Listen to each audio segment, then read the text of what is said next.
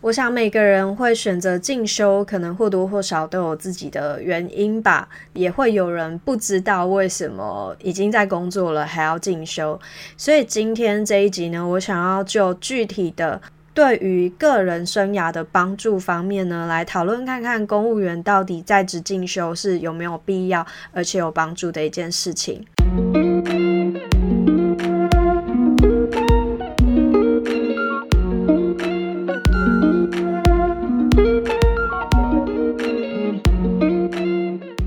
在分享今天的话题开始之前呢，我还是想要先从我自己的进修的心得开始聊起。上一集，也就是在三十集的时候，我曾经分享过，我有用公余时间进修法律学分班。此外，我还曾经呃用上班时间请八个小时的公假去念了一阵子的公共事务研究所。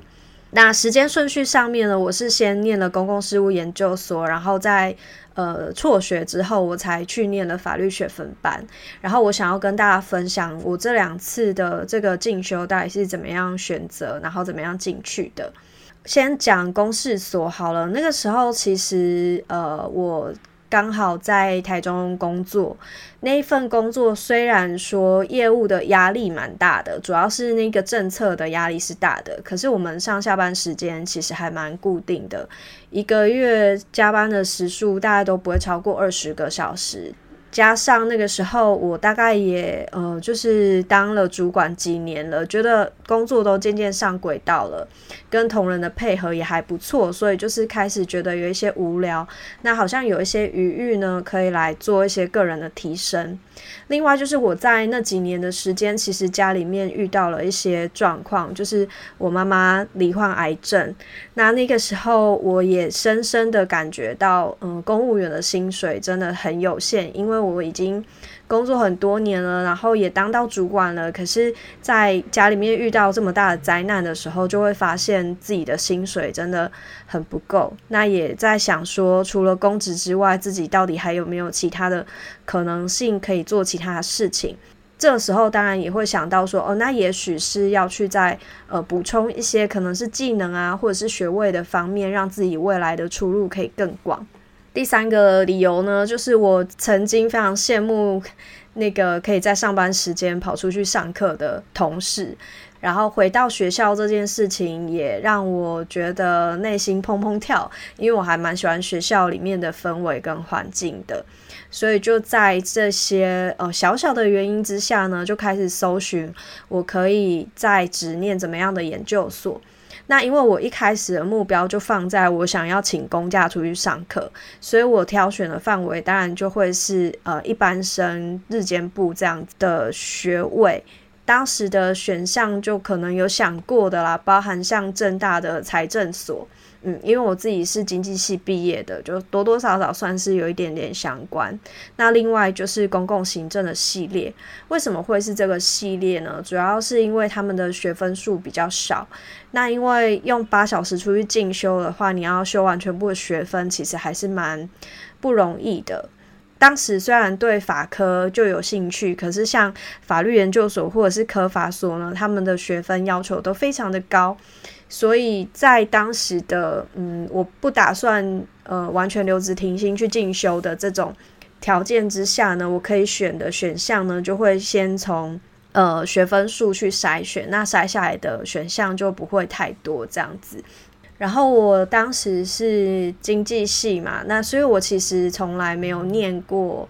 呃公共行政相关的科目。那我为了要去考这个研究所，而且我当时就是有一种莫名的自傲吧，对，就是我还是觉得说，那我就是要跟一般的可能大学毕业生一样，考试或者是推甄的方式去取得这个入学的资格，所以我就是没有，也没有选择像正大有一些在职生的一些名额。呃，当时我就跟考过一般行政的朋友借了他当时国考的时候的。呃行政学还有公共行政的这一些科目的教科书，然后就是下班时间自己去研读这些书籍。其实，在读这些教科书的时候，我就觉得很有兴趣，因为那个时候我已经开始做。呃，比较是政策面的工作了，所以就会觉得说，哦，行政学里面的很多概念啊，然后还有甚至还有结合管理学的部分，这些都可以跟我的实务工作上面有很好的结合。所以在念书的时候，其实我是蛮开心的，而且也有念出了一些自己的心得，然后我甚至还去一些个就是公开的留言板去发表自己对于念行政学的一些读书的方法，这样子。然后我印象很深刻的是很好笑，是我第一次去考公事务研究所的时候呢，我的主科全部都有达到及格的标准，但是我竟然还是没有上。为什么？是因为我的英文没有达到他要求的最低标准分数，所以我就因为英文没有达标而被刷掉了。那我就在那年的推甄呢，又再次的申请了。公共事务研究所，然后就是进去有顺利的得到录取，这样子，也透过呃这个录取研究所的原因，我就再从台中调到了台北。但是在念研究所的过程之中，其实我一开始念之后就觉得非常的迷茫，因为我开始不知道我为什么会在那边。上一集其实也有跟大家分享到，念研究所其实非常的累。那当我发现学校上的科目其实对我的实务工作没有很直接的帮助，然后呃又花很多时间在阅读 paper，呃或者是写摘要这些事情，然后我就开始觉得很困惑，就是呃我到底应该在研究所得到什么？除了我最后可能会可以拿到一个学位之外，我到底在学什么？嗯，这个其实是我那时候一进去念研究所的时候就开始有的一个困惑。那这一段时间就一边抱持困惑，还是一边念了几个学期。然后中间因为工作太忙，我也有休学了几个学期，一直到最后是在呃，因为疫情来了的关系。那疫情的时候，我们。部里面的工作实在太忙太忙了，所以我就顺理成章的完全放弃了这个研究所的学位。呃，那放弃这个学位之后呢，我就决定呃调整我的进修方式。那其实当时已经距离我呃考研究所那年大概已经又过了可能四不知道四年或五年的时间了。然后我就决定还是要去呃进修法律的学分，所以在这个时候呢，我才。去念法律的学分班，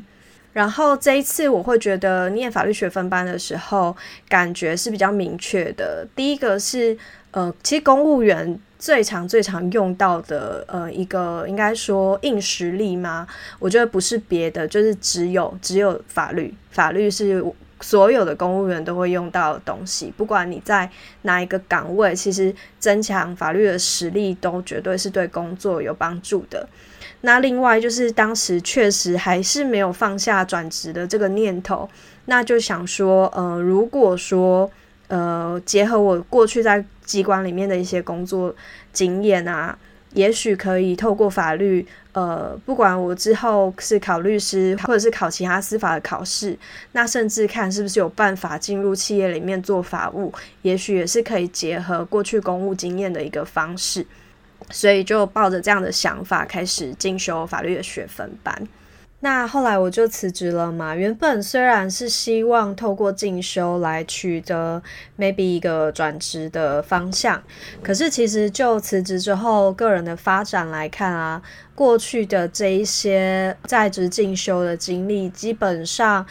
没有非常具体在转职上面为我带来帮助，那跟我接下来要找工作的方向呢，可能也有一些落差。基本上没有非常大的具体的加分，它给我的效益，包含法律学分班啊，或者是当时去念公共事务研究所这个历程，不能说是完全没有意义，但是它的。帮助可能都会是在比较软性的层面上面，可能是一些思考方面啊，或者是人脉的建立方面。包含我的 podcast，其实有蛮多的来宾都是我在公共事务研究所或者是在法律学分班认识到的人，我可能会去跟他们做邀请。接下来呢，就想要来谈谈，如果是你的话，你应该怎么样思考公务员进修对自己有没有帮助？那要讨论有没有帮助，我们就要先来定义一下何谓对于呃公务员有帮助。呃，我觉得可以分成三种层面来看待进修这件事情。第一个是是不是可以带来。在公职体系内的升迁的机会，或者是让你比较快速的升迁。第二个帮助可能是是否在商调或者是呃公职体系内的职涯转换的时候呢，有比较多的机会。第三个可能的帮助是，假如你跟我一样是一个不想要一辈子当公务员的人，那就要思考这个进修呢会不会对你的转职有所帮助。那接下来我就跟大家分享我对于在职进修在这三个层面上面有没有帮助的一些想法，给大家参考。第一个是关于升迁的部分，呃，升迁的话，因为我们公务员体系内的升迁啊。各个机关都会定定一个叫做升迁序列表，那就是往上升都要先去做评分。那里面的项目就很多啊，甚至包含过去的那个学习时数啊，这些可能都有是评分的项目之一。不过里面的学位基本上差异没有很大，我觉得差异不大啦，就是学士跟硕士的差异在大概就是一分左右。呃，其实学位有没有学硕士有没有博士，在大部分的行政机关业务单位里面都不是，我觉得不是非常重要的一件事情。你在机关里面的表现，然后长官是否看重。以及你是不是认那个位置，可能都会是在升迁的时候比较主要的考量，很少会因为。学历，例如说他是学士，然后就呃会失去这个升迁机会，这是我比较少听过的。当然，我可以想象，也许有少部分的机关他会比较重视，呃，例如说研究啊，或者是呃工作之中有需要呃去撰写一些类似论文、投稿之类的。我不知道像这样子的岗位呢，是不是就会更加的重视学历？但以我自己待过的一般的业务机关、行政机关来说呢？理论上做事比学历还要重要非常多。那再来是公职体系里面，基本上大家就是用我们的考试，还有职等、年资等等的去做续薪。所以其实你念什么学校，在体系里面也没有这么的重要。基本上大家也不太会去提到这些东西。念什么学校，那是什么层级的学位？基本上并不是非常要紧的一件事，但是这不是百分之百，还是有的状况之下进修是在部门里面升迁的必要。举例来讲，我自己过去曾经待过呃交通单位，那我自己是经济背景，考的是经建行政，经建行政跟交通行政是完全可以互转的呃两个直系。但是他们考科完全不一样，而且学交通跟学经济是完全不一样的两件事情。我也不知道为什么设计成可以互转啦，但是他们就是可以互转。但是像我自己的个人背景啊，就是完全没有任何交通技术或者是交通行政方面的知识，所以我在机关里面如果想要继续升迁的话呢，就迟早会被这个背景的部分给卡住。以我当时的状况，假如想要在交通体系里面继续升迁，那也许我就要去念一个，例如说运运输研究所，来补足我专业知识上面的不足。也就是说，当你想要留下来升迁的领域，一定有特殊的专业背景的需求，但是你没有的话，那这件事情就会变得比较重要。然后，另外我自己有看过的其他长官他们升迁的路途，也有，例如说进去大部分都是普通行政背景的同仁，可是其实机关的业务有大量需要运用到法规，因此这时候呢，如果说你有法规的背景，或者是有去进修相关研究所，就比较。容易在这样子的环境里面脱颖而出，然后得到晋升的机会。毕竟公务员跟老师不一样，老师是直接硕士跟学士相差就会有三千块左右的薪水的差异，就是他们拿到学位就可以直接做加薪。但是公务员是没有办法变成薪水的，所以我们就会。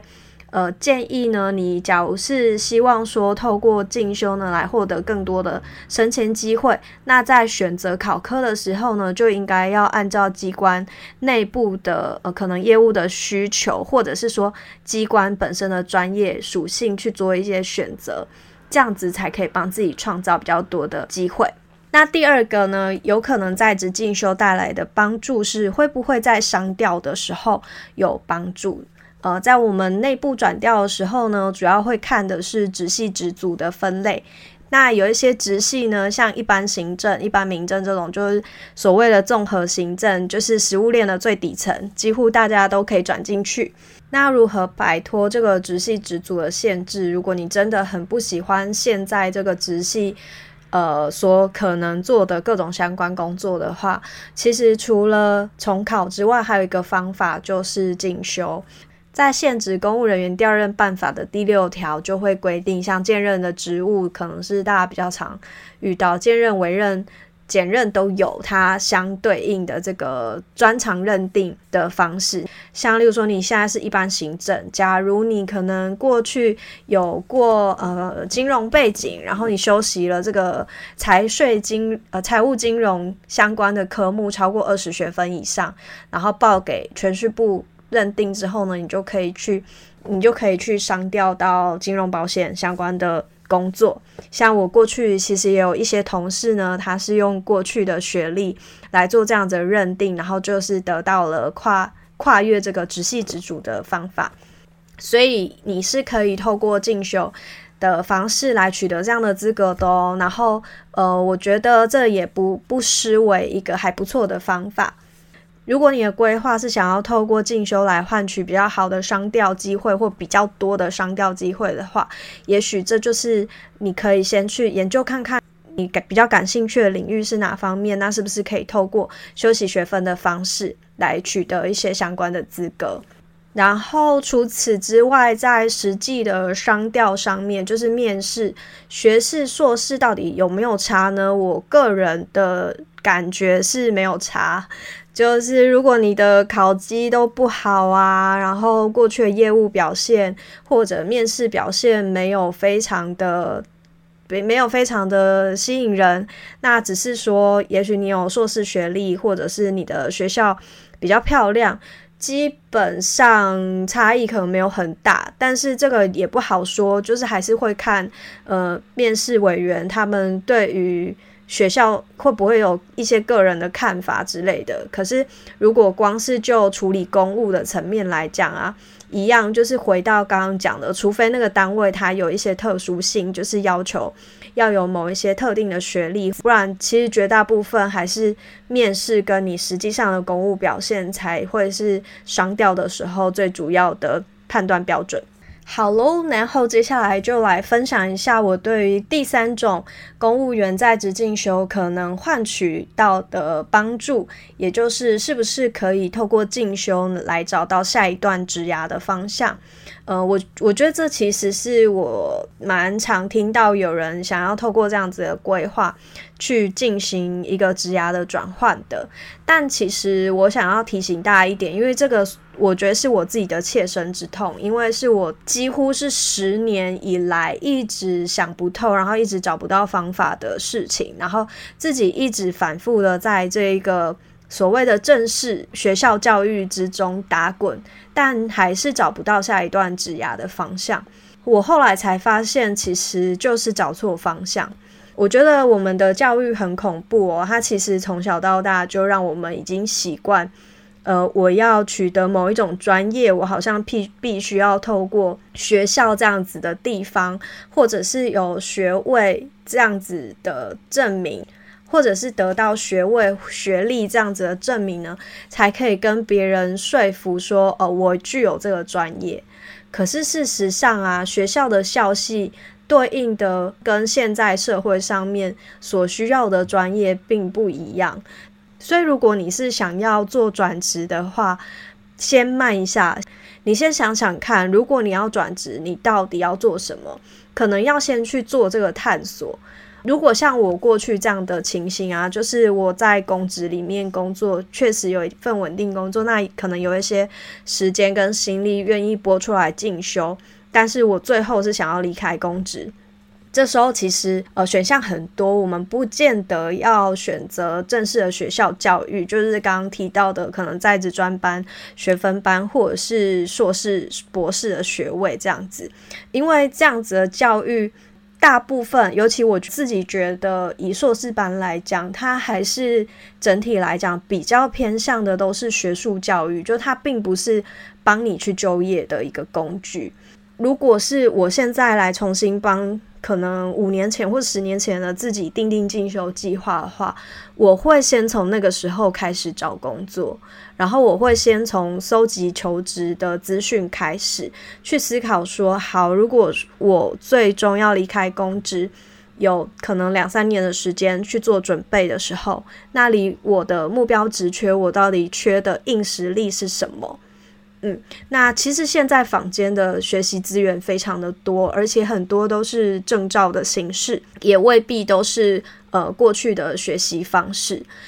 只是我觉得在公职体系里面的很多同仁呢，可能跟我比较像的，就是大学毕业很快就考上公职的这种类型，或者是过去其实一直没有呃信心去找一些比较高成就的产业的工作，所以基本上在。求职技巧的方面啊，嗯，以我自己呃协助大家做职涯咨询的过程观察到，就是大家对于求职的方面，其实真的是蛮没有经验，跟蛮不太知道怎么找的。对，跟我认识一些民间工作的朋友比起来，所以如果最后是想要转职的话呢，其实应该要以终为始。先看看你做的事情到底是什么，那我们再用一个比较长期的规划去补足这个技能。那就利用我们在公部门里面呢，可能你有的一些时间啊，稳定的这样子的收入跟余裕呢，去做下一份转职的规划，我觉得会是比较好的方式。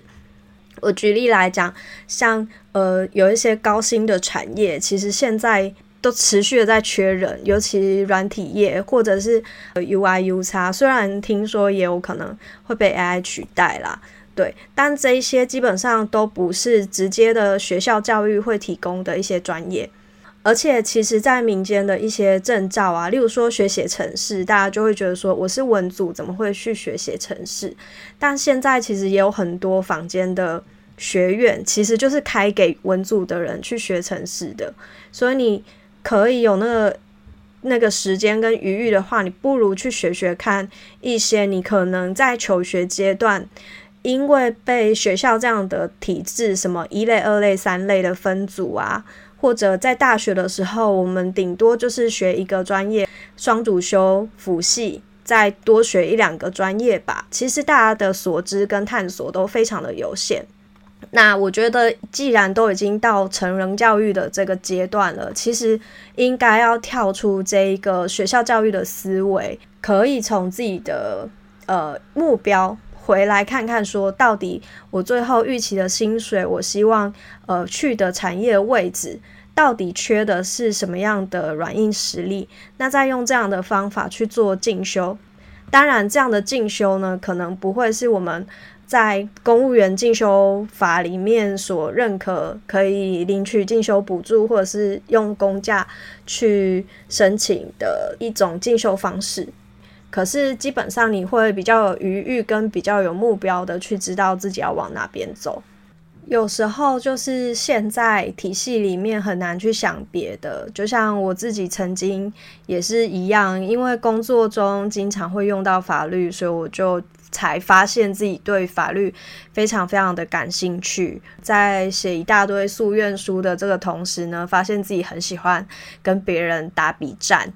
在当主管的时候，就发现对于公共管理很有兴趣。但是这些事情其实是我经历过了，我才发现其实我有兴趣。世界上非常的大，还有很多东西是我们没有尝试过的。如果我们的目标不只是想要在体系里面找到机会，而是想要在更大的世界里面有机会的时候，我觉得不妨跳脱思维，学一些你从来没有想过学的东西，反而下一个契机是在那个地方。这个其实是我自己在辞职一年来最深最深的一个感触吧。